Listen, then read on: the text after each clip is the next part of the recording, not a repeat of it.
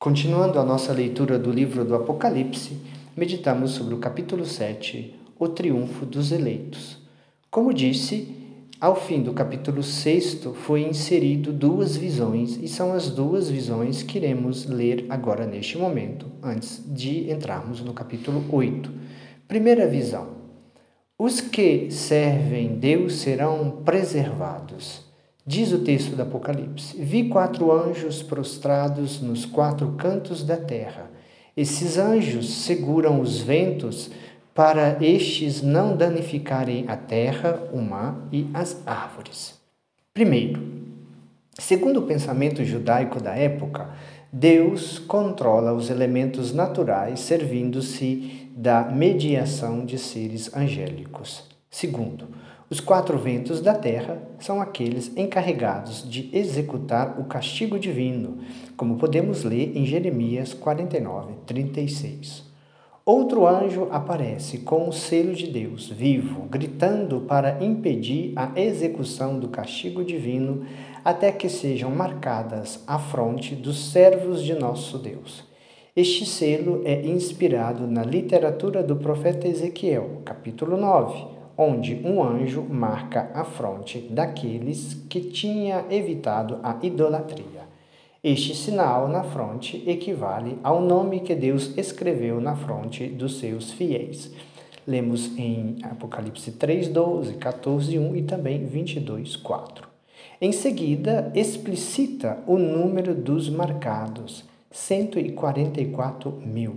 Qual o significado deste número? É o quadrado de 12, sendo 12 um número sagrado que é multiplicado por mil e significa a multidão dos fiéis de Cristo, povo de Deus marcado pelo selo divino.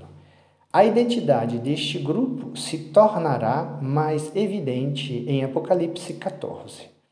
O texto faz referência às doze tribos de Israel. É de notar, porém, que na lista falta uma tribo que é a tribo de Dan. O Antigo Testamento descreve aparentemente a tribo de Dan como sendo uma tribo idólatra. Podemos ler em Juízes 18 e também em 1 Reis, capítulo 12, 28 30.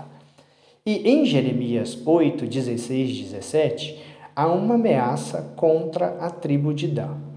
Destas tradições podem ter surgido a base de uma tradição cristã desenvolvida segundo a qual o anticristo viria da descendência desta tribo, citada por Santo Irineu de Lyon nos seus escritos a diversos heresias, capítulo 5, número 30, versículo 2. Assim diz o apóstolo São Paulo. Quando dirão paz e segurança, então cairá sobre eles improvisamente a morte.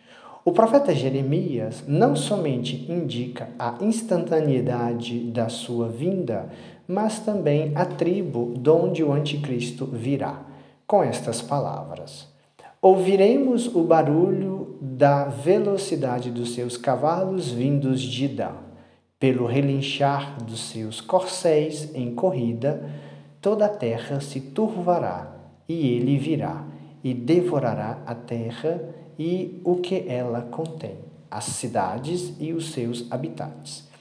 É esta a razão pela qual esta tribo não será contada no Apocalipse entre as que se salvam. Assim terminamos a primeira visão. A segunda visão, o Apocalipse 7, de 9 a 17, fala do triunfo dos eleitos no céu. Diz o texto: Vi uma grande multidão que ninguém podia contar. É a multidão dos mártires cristãos, já em posse da felicidade celeste. Podemos ver o versículo 14 e também o capítulo 15 do livro do Apocalipse. Enquanto o primeiro número é constituído do povo de Israel, o segundo grupo vem de todas as nações, constituído de todos os crentes que permaneceram fiéis até o final. Este segundo grupo trazia vestes brancas e palmas nas mãos. As palmas são símbolos da vitória, do triunfo e evocam a alegre festa das tendas. Em alta voz eles proclamavam: A vitória pertence ao nosso Deus. Há um lindo diálogo entre João e um dos anciãos, e este lhe pergunta quem são os, de, os que estão com as vestes brancas. João não sabe dizer, e o, e o ancião lhe explica. Estes vieram da grande tribulação. A grande tribulação é a crise do fim dos tempos, que inclui perseguição dos fiéis, como lemos em Apocalipse 9, 3, 10. Estes lavaram suas vestes no sangue do Cordeiro. As vestes exprimem a situação interior ou espiritual da pessoa. A transformação de uma pessoa suja, pecadora, em limpa, santa, está estreitamente ligada com a morte de Jesus Cristo, com o sacrifício de Jesus, como lemos em Apocalipse 1, 5, 5, 6, 9. A perseverança, enfim, é fundamental no processo de transformação para aqueles que participam da vitória de Deus e do seu Cordeiro. A perseverança pode até conduzir à morte por martírio, mas não todos os crentes devem seguir o Cordeiro por este caminho do martírio.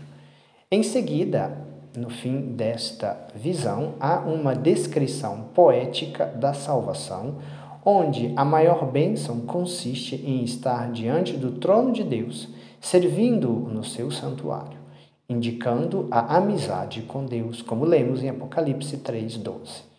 Para exprimir significado da salvação, usa-se várias metáforas como a satisfação das exigências físicas, psicológicas e emocionais, como nunca mais terão fome nem sede, e ainda Deus enxugará toda lágrima de seus olhos, entre outros que se expressam no livro, simbolizando o exaurimento de todos os desejos de uma pessoa humana. Enfim, vamos para o céu. Aleluia.